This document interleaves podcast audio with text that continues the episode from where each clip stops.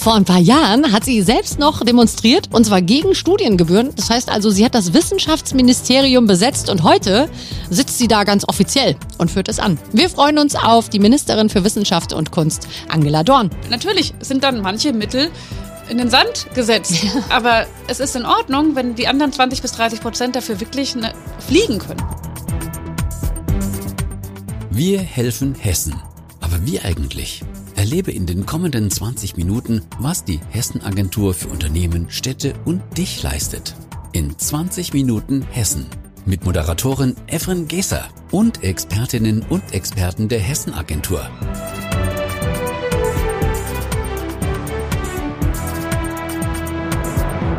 Hallo und herzlich willkommen zu Episode 11 von 20 Minuten Hessen. Und ich freue mich sehr, denn heute in dieser Folge darf ich gleich zwei Gäste begrüßen. Auf der einen Seite Volker Mühlhölzer, den Vorsitzenden der Geschäftsführung der Hessen-Agentur. Und wer unseren Podcast bisher aufmerksam verfolgt hat, weiß, äh, dass ich auch schon mal mit Ihnen hier gesprochen habe. In der ersten Folge gleich war das. Ja, schön, dass wir weitermachen. Ja, ne? Schön, dass es einen Teil 2 gibt. Und ganz besonders freue ich mich, dass Angela Dorn dabei ist, äh, die hessische Ministerin für Wissenschaft und Kunst. Herzlich willkommen. Vielen herzlichen Dank. Das ist tatsächlich ein sehr faszinierendes Aufgabengebiet und ich finde, es könnte fast konträrer nicht sein, weil diese faktenbasierte Wissenschaft und dann eben Kunst, was ja ganz oft auch im Auge des Betrachters liegt und man sich da ja wenig Urteil drüber bilden kann. Also, ähm, wie bringen Sie das zusammen? Ich finde tatsächlich, es passt total gut zusammen, äh, weil beides hat ganz viel mit Zukunft zu tun ohne beide Aspekte wäre die Gesellschaft enorm arm an kreativen, klugen Köpfen. Äh, oder um es nach Goethe zu sagen, ich bin für das zuständig, was die Welt im Innersten zusammenhält. Und das ist doch ziemlich schick, oder? Oh, das klingt, wow, das klingt sehr, sehr gut. Sie sind, wenn ich richtig informiert bin, Psychologin?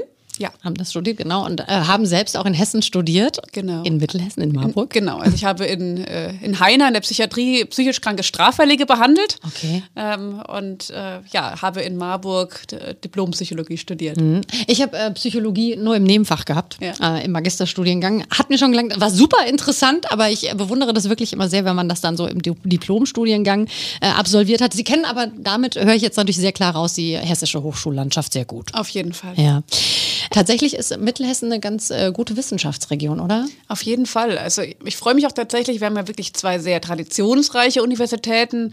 Äh, die Philipps-Universität Marburg, die wird jetzt 500 Jahre alt und die Justus-Liebig-Universität ist auch schon an wirklich viele hunderte von Jahren alt. Ähm, und das Schöne ist, dass die beiden Universitäten mit dieser Technischen Hochschule Mittelhessen ähm, wiederum ein Forschungsnetzwerk haben und einen starken Austausch seit vielen, vielen Jahren schon pflegen. Und das merkt man richtig, äh, weil wiederum die Hochschule in ähm, Mittelhessen ist wiederum fürs duale Studium unglaublich wichtig und geht in, ja, in die kleinsten Orte auch in Mittelhessen und ist ein richtiger Impulsfaktor für die Region. So, jetzt schauen wir alle mal gerade her auf äh, Volker Mühlhölzer, der sein Handy nicht ausgemacht hat. Sie können ruhig rangehen, wenn Sie möchten. Wir tun auch so, als wären wir nicht da. Ich habe es ausgemacht. Ich schaue jetzt auch mal, ob ich meins ausgemacht Ja. habe. Die Uhr ist das Problem. Natürlich. Das ist schon aus. Wir haben Zeit. cool. Da gehen jetzt äh, fünf Minuten, äh, 20 Minuten gehen dafür drauf. Dass Frau Dorn gerade mal nach einem zweiten Handy schaut. Fertig. Supi. Wir sind ja mittlerweile hier bei der elften Folge und ähm, im Grunde genommen, wir gehen ja in eine kleine Pause und kommen dann erst zum Herbst wieder. Äh, Und wir haben noch unheimlich viele Themen, die wir eigentlich besprechen könnten. Und es zeichnet sich ja doch auch ein sehr klarer roter Faden ab, oder Herr Mühlhölzer? Ja, der rote Faden ist immer Wirtschaftsförderung So. hier in Hessen. Wirtschaftsförderung in Hessen, Wirtschaftsförderung für Hessen. Und wir haben so viele Aspekte hier in unserer Company, die wir gerne vorstellen möchten. Also da gibt's noch viele, viele Podcast-Folgen. Ja, ähm, und das Tolle ist, ich merke in jeder Folge, wie sehr wirklich alle, die hier sind, ähm, dafür brennen. Äh, und das spürt man wirklich hier immer in diesen 20 Minuten. Ähm, Sie arbeiten als Dienstleister für das Land Hessen, auch im Bereich des äh, Wissenschaftsministeriums. Und da sitzen Sie ja, glaube ich, bei zwei ganz wichtigen Themen mit am Tisch, ne? Ja, mindestens bei zwei wichtigen Themen mit Ja. dem Wissenschaftsministerium. Das eine ist Löwe 3 und das andere ist Hessenschaft Wissen. Ich glaube, wenn wir über Löwe 3 sprechen, müssen wir überhaupt erstmal Löwe erklären. Das wäre vielleicht ganz gut. Wer von Ihnen beiden möchte das übernehmen? Löwe erkläre ich gerne. Gerne. Ja, wir haben ein Forschungsexzellenzprogramm ähm, in Hessen aufgelegt. Das haben wir schon viele, viele Jahre. Und ähm, das soll ähm, die Wissenschaft äh, in ihrer Breite fördern. Das heißt, wir reden über die Grundlagenwissenschaft, ähm, äh, wir reden aber bis hin äh, zu ähm, Löwe 3, dann auch die Forschung äh, bei kleinen und mittleren Unternehmen. Mhm. Das heißt aber auch, es gibt Löwe 1, 2, 3 und Klebs gibt es 5? Ja, wir, wir nennen es, äh, wir nennen es ehrlicherweise nicht nach Zahlen, aber okay. tatsächlich, wir haben verschiedene Bereiche von Löwe. Wir fördern sowohl große Zentren, wir fördern einzelne Schwerpunkte, die auch dann teilweise hochschulübergreifend sind. Ähm, wir fördern Professuren, weil es ganz wesentlich ist, wir müssen die Spitzenleute in Hessen halten oder mhm. eben hierher holen und das braucht tatsächlich dann auch eine gewisse Grundausstattung. Wir sind ja in einem, nicht nur in einem bundesweiten Wettbewerb, sondern in einem internationalen Wettbewerb und wenn man sich anschaut, äh, was äh, Google oder äh, Facebook oder sonstige für Professorinnen und Professoren unserer Universitäten bezahlen, dann muss man einfach auch im Wettbewerb dann irgendwie das auch bestehen können. Mhm. Ähm, und wir haben eben ähm, auch diese äh, feine Linie ähm, mit den KMUs, weil wir tatsächlich die Schnittstelle ähm, von Forschung zur Entwicklung ist eine ganz schmale und es ist ganz wichtig, dass wir auch das bespielen. Ich muss an dieser Stelle ganz kurz KMU erklären. Wir hatten es zwar in der letzten Folge mit Dr. Eckensberger, aber KMU sind die kleinen und die mittleren Unternehmen, nur damit, weil ich habe gelernt, dass Abkürzungen immer sehr gerne gesehen sind. Äh, aber damit das auch wirklich alle verstehen. Vielleicht noch mal ganz kurz einen Schritt zurück, was Löwe betrifft. Ist Löwe, ähm, ist da, warum diese Bezeichnung? Also L-O-E-W-E wird es ja geschrieben. Ist das, sind das, ist das eine Abkürzung oder ist Löwe tatsächlich ein feststehender Begriff? Löwe steht für Landesoffensive zur Entwicklung wissenschaftlich-ökonomischer Exzellenz. So. Und jetzt, in, also speziell Löwe 3 im Zusammenhang mit den KMU, was passiert da genau? Ja, wir versuchen eben den Austausch mhm. zwischen der Exzellenz der Universitäten oder Fachhochschulen auf der einen Seite und den kleinen und mittelständischen Unternehmen zu fördern. Mhm. Denn da gibt es Verständnisschwierigkeiten zwischen diesen beiden, logischerweise, ja. ja. Und wir sind da der Mittler zusammen mit dem Ministerium, damit die beiden sich gegenseitig befruchten. Mhm. Ist das so eine Art Begleitung? Ja, das geht von, mit der Begleitung von, bei der Antragstellung los. Okay. Das heißt, wir administrieren ja als Hessenagentur äh, dieses Programm.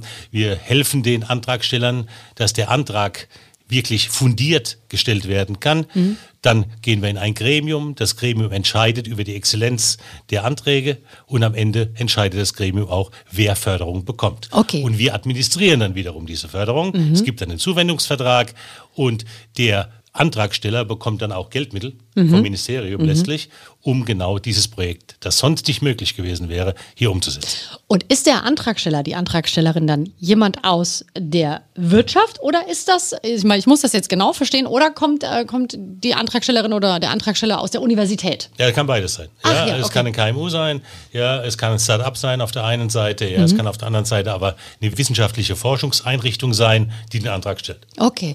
Und ist das branchenspezifisch oder kann man sagen, okay, da können Anträge aus sämtlichen Branchen reinkommen. Es ist absolute Breite. Ja. Das ist auch wichtig, ja. äh, weil ähm, sowohl unsere KMUs als auch die Wissenschaft ja wirklich in ihrer vielfältigen Breite in Hessen vertreten ist. Und insofern sind wir über alle Anträge. Äh, wir haben durchaus auch Luft. Ja. Vielleicht haben Sie gerade für uns, Frau Staatsministerin, ein konkretes Beispiel. Äh, Stichwort Druid, glaube ich. Ah. ah. Löwe ist deswegen so wichtig, weil man in der Wissenschaft ja vorher nicht weiß, ob etwas Erfolg hat oder nicht. Mhm. Ähm, und nur dann sind wir auch innovativ. Also äh, Forschung muss auch scheitern können. Klar. Und man darf nie vergessen, Penicillin ist ein Zufallsfund. Äh, ja. Und äh, insofern ist es ganz wichtig, sowohl in der Grundlagen ähm, Orientierung als auch in der anwendungsorientierten äh, Forschung, äh, dass wir ähm, tatsächlich uns diese Offenheit ähm, auch behalten. Und tatsächlich ein schönes Beispiel, was man schnell draußen verstehen kann, ist, dass ähm, äh, ist Löwe Druid, ein Forschungszentrum, ähm, was für vernachlässigte tropische Erkrankungen auf den Weg gebracht worden ist. Ja. Und eine dieser Erkrankungen war Corona. Das ist jetzt äh, leider nicht mehr eine vernachlässigte tropische Erkrankung, ja. aber hat uns am Ende die Grundlage dafür gelegt, dass wir in Hessen wirklich extrem gut vorbereitet waren in der Forschung und äh, waren ja mit ganz vielen Wissenschaftlerinnen und Wissenschaftlern dabei, mit Medikamente, Therapien, Impfstoffe zu entwickeln. Mhm. Das heißt also, es gibt auch Förderungen für Projekte, von denen, wie Sie eben gesagt haben, man gar nicht weiß, äh, wie dann am Ende das Ergebnis ist. Vielleicht war es für die Katz. Wobei, ich finde, Wissenschaft ist am Ende nie für die Katz, aber. Wir haben tatsächlich, um das äh, aufzunehmen, ja. äh, tatsächlich nochmal eine eigene Linie aufgelegt für Forschung, wo wahrscheinlich 70 bis 80 Prozent für die Katze ist, wie Sie es gerade nennen. Ja. Aber dafür 20 bis 30 Prozent total genial. Ja. Also wir haben ein Problem in der Forschungsförderung bundesweit und in Europa, dass es Trends gibt, dass es ähm, Wissenschaftlerinnen und Wissenschaftler, die Hypothesen aufstellen, von denen sie sehr sicher sind, dass sie sich auch bestätigen, weil die Förderungen so funktionieren. Aber das ist eigentlich ein ähm, paradox äh, in der Wissenschaft, denn man muss ja genau äh, diese Offenheit bewahren, um wirklich die Innovation rauszukitzeln. Und da versuchen wir in Hessen tatsächlich jetzt mit diesem kleinen, feinen Förderungsprogramm jetzt neu bei Löwe eine, eine neue Richtung zu entwickeln, wo wir bundesweit Aufmerksamkeit für bekommen, dass wir uns das trauen. Weil natürlich sind dann manche Mittel in den Sand gesetzt. Aber es ist in Ordnung, wenn die anderen 20 bis 30 Prozent dafür wirklich ne, fliegen können. Ja, absolut. Löwe Exploration, sagten Sie, ne, ist diese Förderlinie. Und ähm, die versuchen Sie ja dann auch nochmal einer breiteren Öffentlichkeit zugänglich zu machen mit äh, Hessenschaft Wissen. Das ist ein Teil davon, ja. Ja, okay. Das ist ein Teil davon. Der Schwerpunkt eigentlich von Hessenschaft Wissen ist, unsere Universitätslandschaft, die eine der besten in Deutschland ist, bekannt zu machen für Studierende. Mhm. Ja. Das heißt, stellen Sie sich vor, jemand ist 18, 19, steht an der Schwelle zu einer Hochschulausbildung. Wo geht er hin? Ja, äh, früher hat er einen Kollegen gefragt oder die Eltern gefragt und jetzt geht er auf dieses Portal und kriegt authentische Berichte von unseren Forschungseinrichtungen, die teilweise sogar von den Studierenden selbst gedreht worden sind und auf jeden Fall selbst kommentiert und moderiert werden.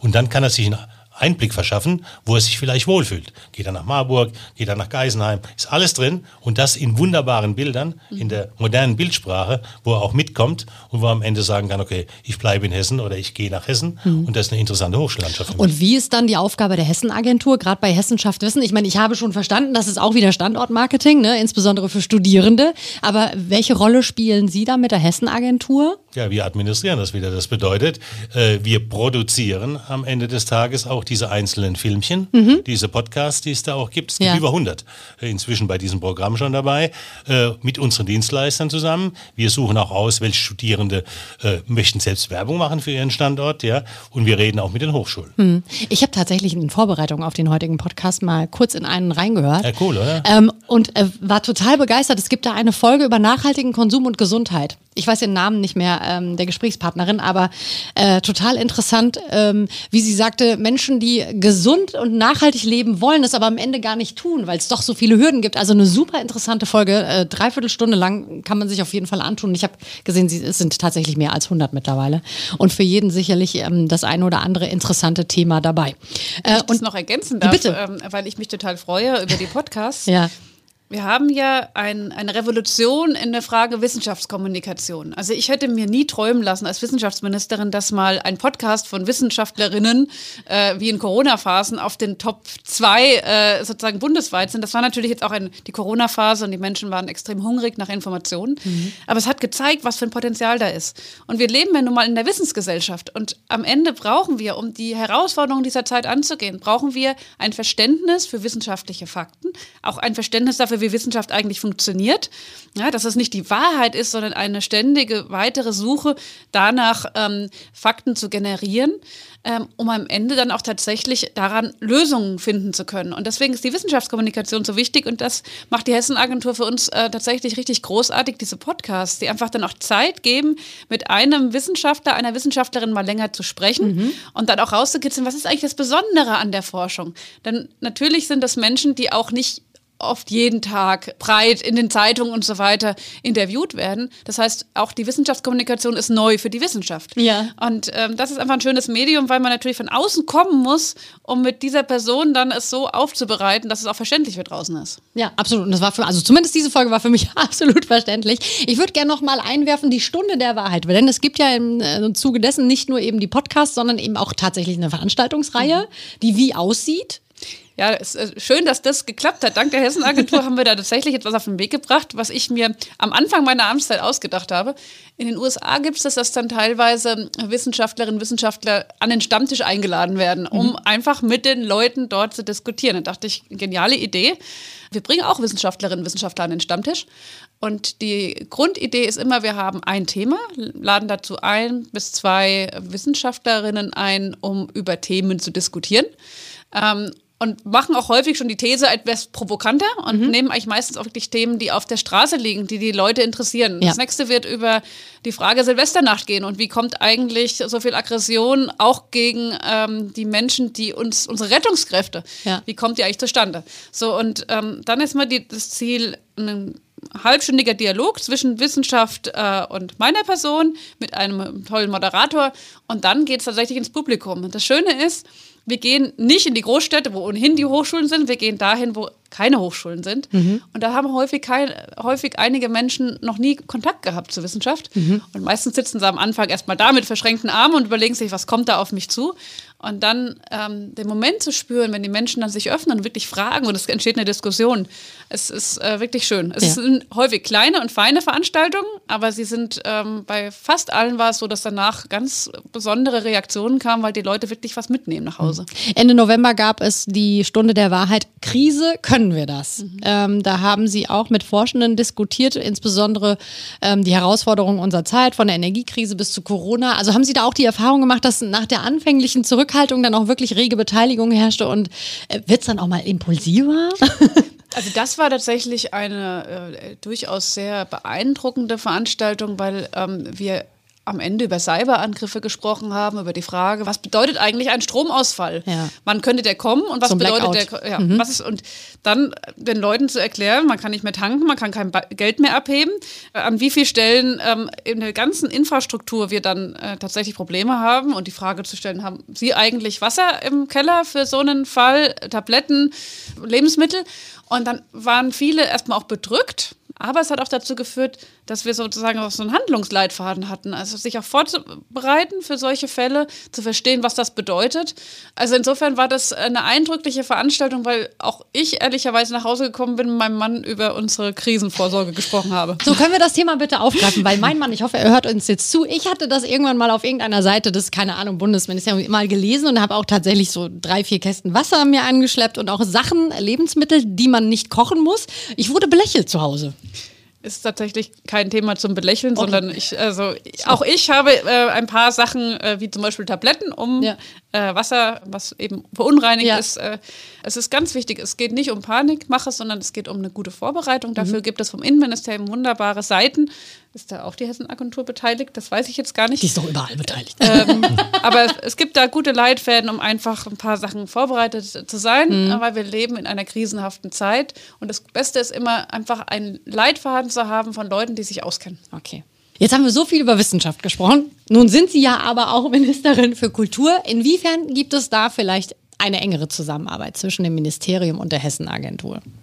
Museen, Stichwort Museen. Ja, da gibt es ein, ein drittes Thema durchaus, nicht? Also Ja. unter dem Stichwort auch Masterplan Kultur, Museen, Schlösser und Gärten, Mhm. äh, denn äh, wir haben ja Landesmuseen in Hessen, nicht? Äh, auch wenn die so optisch nicht erkennbar sind als Landesmuseum, Ja. aber das sind Landesmuseen Wie in viele- Kassel. grob, so wissen Sie, ja, wie viele? Drei. Ach ja. Äh, das ist Kassel, äh, das ist Wiesbaden äh, und Darmstadt, nicht? Und wir haben auch Schlösser und Gärten, nicht? Das sind alles Dinge, die wir als sogenannte Mandanten bezeichnen Mhm. und die einfach mehr bekannt werden müssen und die auch profilierter werden müssen. Denn die stehen ja auch im Wettbewerb mit privaten Museen, mit privaten Geschichten wie der Schirn in Frankfurt, wie Senckenberg und so, was keine staatlichen Produkte sind. Mhm. Ja, und da haben wir uns überlegt, wie können wir unsere eigenen Einrichtungen besser platzieren. Mhm. Und dann ist das Thema Dachmarke entstanden, dann ist das Thema Werbung entstanden. Nicht, man muss ja gucken, ein Museum ist nicht mehr wie früher eine Eingangshalle und dann hängen so Dias. Wer das noch kennt von früher. Nee, sondern? Äh, nee, sondern das ist jetzt alles eher online-mäßig unterwegs, nicht? Und gerade in der Corona-Zeit,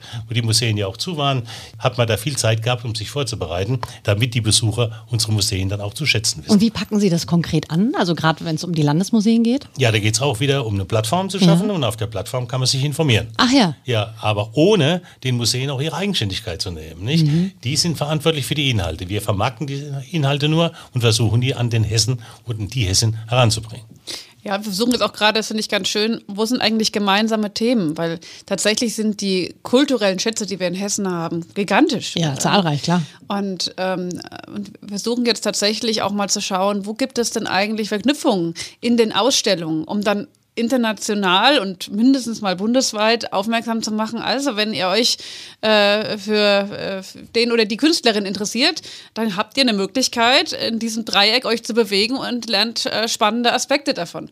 Und äh, ich glaube, das ist eine schöne Idee, einfach, ja, da wir so viele Landeseinrichtungen haben, ähm, die auch in der Verbindung zu sehen, sei es über Kunstepochen oder eben über einzelne Künstlerinnen und Künstler. Mhm. Das heißt also, die Vernetzung ist da auch unheimlich wichtig und da kommen Sie wieder ins Spiel mit der Hessen-Agentur, Herr Mühlhölzer. Also Frau Ministerin hat es gesagt, ja, wir, wir haben keine Bodenschätze, aber wir haben kulturelle Bodenschätze. Mhm. Und diese kulturellen Bodenschätze sind die vielen Rembrandts, die wir haben, ja? Mhm. Äh, die viele Exzellenz, die in den Museen auch vorhanden ist. Nicht? Und unser Job ist es eben, dieses sagen wir mal, schlummernde Wissen, das schlummernde Erfahrungserlebnis äh, so zu vermarkten, dass die Leute das bemerken und dass das für Hessen dann auch einen Mehrwert hat, weil dann die Museen besucht werden, weil man sich dafür interessiert, weil man seine Ausstellungskalender danach plant, was man alles hier in Hessen machen kann. Das ist ein tolles Abschlusswort für unsere elfte Episode. Hessen ist toll. Man muss es nur noch mal hier und da ein bisschen aufzeigen. Und äh, da kommen die Hessen-Agentur und das Ministerium für Wissenschaft und Kultur doch auch wunderbar zusammen. Ich danke Ihnen vielmals. Es war ein äh, sehr, sehr spannendes Gespräch und ich befürchte fast, wir sind ein bisschen über die 20 Minuten hinaus, aber das verraten wir einfach keinem. Wunderbar. Dankeschön, Frau Dorn. Dankeschön, Danke Herr Mühlhölzer. Sehr gerne. Und einen schönen Tag Ihnen. Dankeschön. Das war 20 Minuten Hessen. Mehr Hessen-Agentur gibt es in den kommenden Folgen und auf unseren Social-Media-Angeboten, also bei Facebook, Twitter und Instagram sowie auf hessen-agentur.de und unserem Blog hessisch.de.